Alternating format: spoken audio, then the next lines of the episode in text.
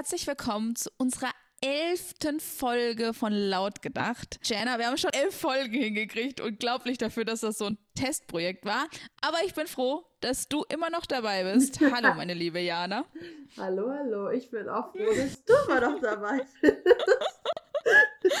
Gut, dass wir das immer noch miteinander aushalten. Obwohl wir heute schon wieder fast an der Technik gescheitert werden. Also, wenn sich heute diese Folge etwas äh, abgehackt anhört, dann tut es uns leid. Wir haben Probleme mit der Internetverbindung und können das Problem aktuell nicht lösen. Aber wir kümmern uns um Besserung. Jana, wenn wir schon beim Thema Akustik sind, ist ja das Thema von heute sehr passend, würde ich sagen, denn wir haben in unserer allerersten Folge schon mal von dem Thema angefangen, nämlich Musik. Du und ich, wir sind ja zwei extrem musikbegeisterte Menschen, würde ich uns zumindest mal unterstellen. Du singst ja auch, äh, spielst äh, Klavier oder Orgel, je nachdem, wo, du, wo du drankommst. Ich kann nicht so gut singen, aber ich würde mich auch als musikbegeistert beschreiben, denn ich tanze vor allen Dingen sehr gerne zu Musik. Ähm, am liebsten zu Popo-Wackel-Musik. Aber darum soll es heute gehen. Was für Musik hören wir? Warum? Und was macht unsere, unser Musikgeschmack mit unseren Worten oder wie wir reden und macht es auch irgendwas mit unserem Glauben. Denn eins können wir verraten, wir beide sind nicht so krass die, die sich privat zu Hause entspannt Worship anhören, oder? Also, Entschuldigung, was, was behauptest du denn hier einfach so? Naja, sorry. nein, nein. Ähm, ja, also tatsächlich, wir haben das Thema schon länger im Fokus gehabt, weil wir beide, wie du sagst, Musik lieben. Ich spiele tatsächlich gar nicht Klavier, ehrlich gesagt, sondern ich spiele Gitarre seit oh, vielen Jahren. Aber ich bin möchte gern Klavierlernerin. Also ich, äh, ich, ich, wünschte, ich könnte es, weil ich es total faszinierend finde. Und äh, ja, auch ich würde sagen, ich bin eine begeisternde äh, Tänzerin. Sagt man das so? Also äh, alles, was mit Beat und, und Rhythmus zu tun hat, äh, Booty Shake ist äh, ganz hoch im Kurs bei mir. Genau. Da habe ich gleich schon mal eine interessante Frage an dich. Das habe ich nämlich erst vor ein paar Jahren festgestellt. Bist du eher jemand, der auf den Text hört oder bist du eher jemand, der den Beat wichtig findet? Das ist, ist eine gute Frage. Tatsächlich gibt es bei mir zwei Arten und Kategorien von Musikerlebnissen, kann man das so sagen. Also sind wir mal. Also wenn ich jetzt abends weggehe, weil ich tanzen gehen möchte, weil ich gerne feiern gehe, dann interessiert mich der Text wirklich so, ich würde mal sagen, ja nicht. Also da geht es dann wirklich um den Rhythmus und um den Beat. Zu Hause ist es auch wirklich bei mir ähm, stimmungsabhängig. Also deswegen, auch wenn Leute mich fragen, wie würde ich meinen Musikgeschmack beschreiben, finde ich es richtig schwer, weil es gibt schon Musik, die ich überwiegend höre, nämlich deutschen Rap und, und, und RB. Das werden wir wahrscheinlich gleich auch noch ein bisschen vertiefen. Aber ich habe auch so Phasen, wo ich richtig Bock einfach nur mal so auf Instrumentalmusik habe oder Jazz oder ich höre auch mal gerne Rock. Mm, und je nachdem den Stimmung gibt es dann auch Songs, die ich einfach höre, weil ich die Texte geil finde. Und es gibt aber auch Songs, die ich einfach richtig gern höre, weil ich das Arrangement von den Instrumenten total feiere. Also das hängt wirklich davon ab, wie meine Stimmung ist und auch auf die Band, die diesen Song halt performt. Genau. Also ist keine klare Antwort jetzt gewesen.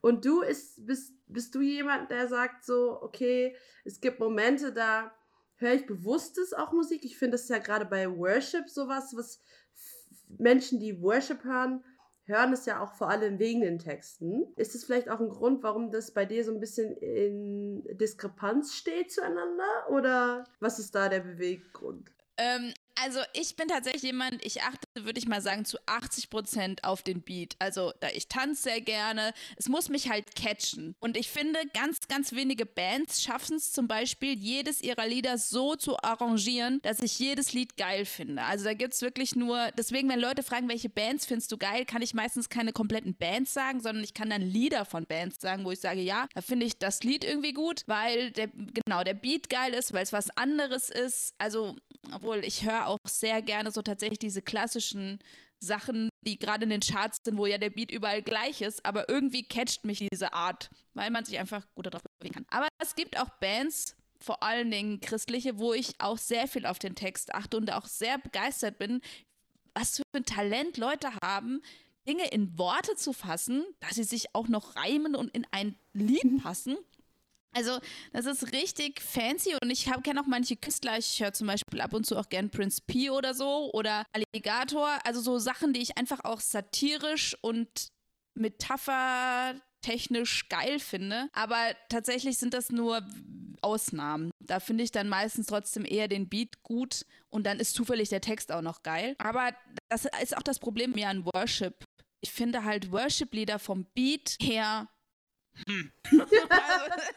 ja, gut. Ist jetzt, das ist dafür ja auch nicht gemacht. Also es gibt ja Hillsong United oder so, die machen, oder Young and Free, die machen ja schon auch Lieder, die Rhythmus haben. Das finde ich auch ganz geil. Aber Worship-Lieder generell sind ja eher dafür gemacht, dass man halt in Anbetung kommt, wenn man das mal so kritisch sagen kann. Aber ich war mal in einer Gemeinde, da haben die Leute nur Worship gehört, auch privat, weil sie gesagt haben, und das ist ja auch ein bisschen das, wo wir heute auch nochmal drauf hinaus wollen, dass das was mit ihnen macht, wenn sie sich weltliche, in Anführungszeichen, Lieder anhören, die zum Beispiel, was ja Deutschrap auch viel ist, frauenfeindlich sein können.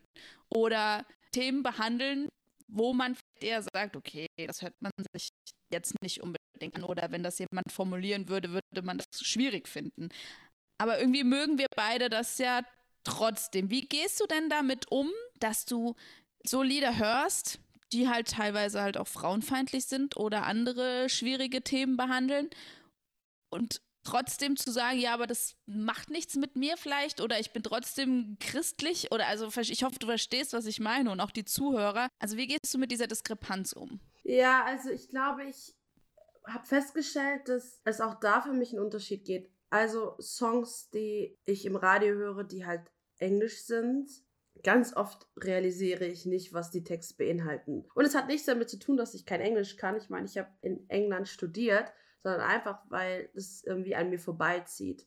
Bei den deutschen Songs allerdings höre ich viel, viel mehr drauf. Aber das hat vielleicht auch damit zu tun, dass ich gerade was Kommunikation und Worte angeht, ein bisschen sensibler geworden bin durch meinen Job. Also man muss ja mal sagen, dass Reden und Sprechen und Kommunikation einer der Hauptteile meiner Arbeit auch ist. Also ob jetzt auf der Kanzel oder persönlich zu Leuten. Und da entsteht für mich dann eine Faszination bei Künstlern. Also ich finde es wahnsinnig krass, wie gut manche Künstler mit der deutschen Sprache umgehen können. Ich finde nämlich, dass sehr, sehr schwer ist wenn man selber Musik macht und, und, ja, Sachen schreibt, also meine Predigten schreibe ich ja auch, dann merke ich manchmal, dass diese Zusammensetzung von Worte halt was auslösen kann. Vergleiche, Bildern, du hast eben so Schimmel, Metaphern angesprochen. Und deswegen, glaube ich, hat sich das bei mir mit den Jahren verändert. Also ich glaube, sagen, früher war das nicht so. Da habe ich wahrscheinlich auch einfach Songs gehört, weil sie jeder gehört haben, weil es gerade Trend war. Und heute, dadurch, dass ich viel mehr drauf höre, weil ich selber da so drinne bin, so wie drücke ich was am besten aus, ist meine Faszination für die Künstler, die das gut hinkriegen, halt so hoch, dass ich alles andere dann eher so, naja, also das würde ich nicht bewusst hören. Wenn es dann im Radio läuft, dann läuft es im Radio, aber ich würde es mir jetzt nicht zu Hause auf meine Playlist packen. Deswegen würde ich da sagen, das hat sich bei mir geändert.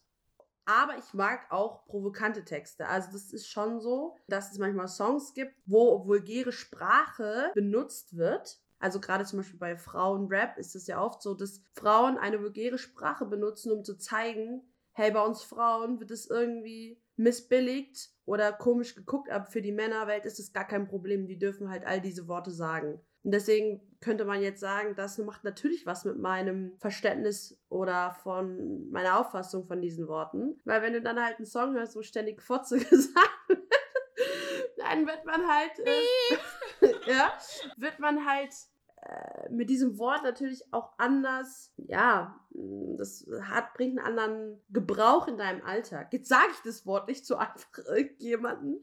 Aber vielleicht könnte man schon sagen, ähm, dass meine Sprache deswegen vielleicht ein bisschen liberaler ist. Weißt du, was ich meine? Ja, ja, absolut weil du es eben auch angesprochen hast, von Predigten schreiben. Ich benutze zum Beispiel extrem gerne weltliche Lieder und teilweise auch Lieder aus ein bisschen schwierigen Genre, weil ich finde, dass sie zum Teil auch wirklich eine diepe Message haben. Und manchmal auch vor allen Dingen mit Kirche kritisch umgehen und ich das eigentlich ganz, ganz geil finde, wie die damit spielen. Und ich frage mich echt oft, ob mein, mein Musikgeschmack und das, was ich höre, was mit meiner Art des Redens macht. Ich meine, ich rede ja eh sehr flapsig und eh schon sehr ungefiltert. Ich weiß nicht, ob das wirklich auch äh, das nochmal fördert oder, aber tatsächlich macht mir das nichts. Manchmal bin ich eher erschrocken, was ich alles mitsingen kann. Ich war mal vor, vor zwei Jahren, da habe ich gerade meinen Job angefangen mit ein paar Ehrenamtlichen in einem Club. Die sind mittlerweile auch Freunde, wir waren feiern und es lief halt Deutschrap und R&B auf einem Floor und ich konnte ein Deutschrap-Lied halt auswendig mitsingen und ein Ehrenamtlicher, dem ist alles aus dem Gesicht gefallen, weil er gesagt hat, ich hätte nie damit gerechnet, dass meine Gemeindepädagogin einfach so ein Deutschrap-Lied mitsingen kann. Manchmal bin ich eher erschrocken, wie auswendig ich die Texte mhm. schon kann und dann finde ich es tatsächlich manchmal auch eher kritisch, weil ich dann so denke, okay, Bella, was du jetzt hier mitsingen kannst. Aber normalerweise ist es ja eher der Beat, der mich fasziniert. Und zum Beispiel auch, ich bin ein großer Bowser-Fan, also ich höre extrem gerne Bowser, der ja auch nicht unbedingt bekannt ist für seine schönen Worte. Aber der hat ein Album rausgebracht und hat da ein christliches Lied reingebracht. Und das fand ich so mindblowing, weil ich dachte, manchmal unterschätzt man die Leute auch und unterstellt denen, dass sie halt einfach nur provokant sein wollen. Und zum größten Teil haben die auch eine Verbindung und können das halt trennen in ihrem Leben. Ja, und ich finde eh, wir Christen, wir machen uns da manchmal so eine Sonderstellung, dass wir sagen, nee, wir hören nur noch unsere Sachen. Dabei finde ich das überhaupt nicht schlimm, wenn man auch das hört, was halt auf der Welt so gehört wird. Also ich glaube, du sprichst einen ganz wichtigen Punkt an, die Provokation. Wir müssen halt feststellen, dass es in unserer Welt, um wirklich aufzufallen, echt fast schon notwendig ist zu provozieren. Also einfach nur liebe, nette und gute Werte zu vermitteln, da hören die Leute oft halt nicht drauf. Es ist leider so, sind wir halt mal ehrlich. Und natürlich muss man sich jetzt fragen, will man integer bleiben und nur das in dem Rahmen von, wie wir das richtig finden, vermitteln? Oder spielt man vielleicht auch mal mit diesen, ich überschreite eine Grenze, zum Beispiel Worte. Ich finde es halt nur schwierig. Ich meine, wenn wir von uns zwei reden, reden wir ja von Personen, die eine gewisse Reife haben, die ein eigenes Gedankengut haben und die da auch differenzieren können. Aber es gibt halt auch so viele Menschen, oder denke ich gerade auch an die jüngere Generation, die diese Songs hören und das halt eben nicht können. Und dann finde ich es manchmal doch schon auch sehr in Anführungsstrichen schwierig, weil es ja diese klassische Szenerie, die finden dann irgendwelche Rapper cool und die haben in den jungen Jahren halt irgendwelche Alben gemacht, weil sie halt Fame wo werden wollten. Und die vielleicht mittlerweile auch selber sagen würden, oh, ey, würde ich heute nicht mehr so machen oder war vielleicht Teil, aber ich bin da nicht mehr, die entwickeln sich ja auch in ihrer ähm, Persönlichkeit. Na, ich glaube, da wird einfach der Umgang damit ist nicht ausgeprägt genug beigebracht oder so, dass sie lernen, wie in der Schule, ich meine, ich glaube, mittlerweile machen das schon auch manche Lehrer, dass sie da nicht lernen, auch zu differenzieren. Zu den christlichen Songs, ich glaube, da muss man halt auch mal ehrlich sagen, ich finde, es gibt ganz wenig richtig gute christliche Musik. So Lobpreis-Songs und Worship-Songs, wie Hillsong und so weiter alle machen, die sind ja konzipiert, dass Leute mitsingen können. Das heißt, sie sind auch von den Tonarten oder von den Akkordfolgen sehr einfach gestrickt, ja was Sinn macht. Wenn Leute mitsingen sollen, müssen die Songs einfach sein. Aber darüber hinaus gibt es wenig Künstler, die halt Songs schreiben aus der christlichen Szene, die halt nicht zum Mitsingen, sondern die wirklich diese Geschichte erzählen. Ich weiß nicht, wen kennst du zum Beispiel? Und gerade auch in Deutsch finde ich es super schwierig.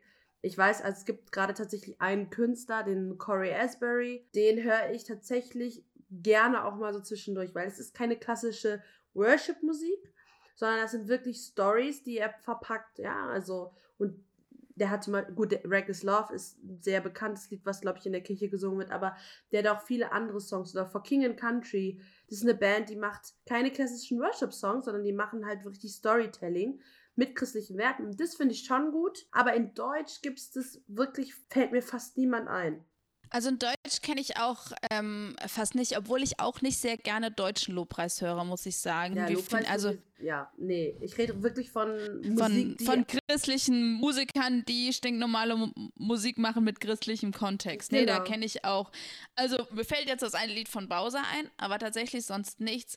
Ich höre noch äh, in, aus der englischen, aus dem englischen Genre Need to Breathe, also brauchen zum Atmen quasi, zum Atmen brauchen, vielleicht ist das eher, die sind richtig gut. Die machen so Indie-Folk und die sind wirklich, also die machen sowohl Love-Songs, die du quasi äh, ganz stinknormal abspielen kannst, aber die machen auch richtig richtig gute christliche Texte, ohne dass sie Gott verwenden aber weiß sofort, dass es darum geht. Weißt du? Und das ist so, also die höre ich tatsächlich auch mega gerne. Oder Mumford Sons, die sind ja auch christlich, machen zum Teil auch christliche Lieder, die du nicht sofort als christlich identifizieren würdest. Total geil. Das ist natürlich auch ein Genre, das ich sehr gern höre, so Indie-Folk. Aber das ist echt, echt gut. Aber um nochmal auch darauf zurückzukommen, als du gesagt hattest, die Jugend wächst heute damit auf, habe ich mich mal gefragt, womit bin ich eigentlich aufgewachsen? An, ich meine, wir sind ja 90er-Kinder. Ich meine, ich eher, ja, obwohl wir beide so 90er, 2000er. Ich war No Angels Fan mit, keine Ahnung, das war 10 oder 11. Platte, die ich mir äh, Richtig gut. Da wäre niemand auf die Idee gekommen, dass die da irgendwie Fuck Your Mother singen oder irgend sowas. Also piep, piep, piep, wir müssen diese Folge unbedingt als explizit kennzeichnen.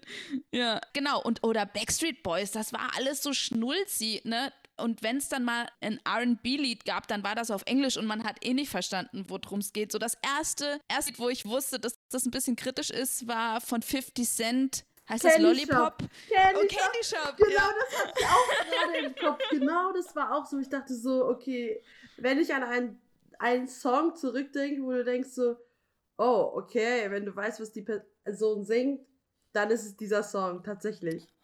Witzig. Oder AO Technology von Justin Timberlake und ich weiß nicht, mit wem Milo? er das gemacht hat. Milo. Nee, Milo hat das gecovert. So. Aber das ist ja eigentlich auch eher so ein Lied, wo du halt nicht auf Anhieb weißt, aber wenn du es dir mal vom Text ein bisschen anguckst, weißt du eigentlich, alles klar. Ne?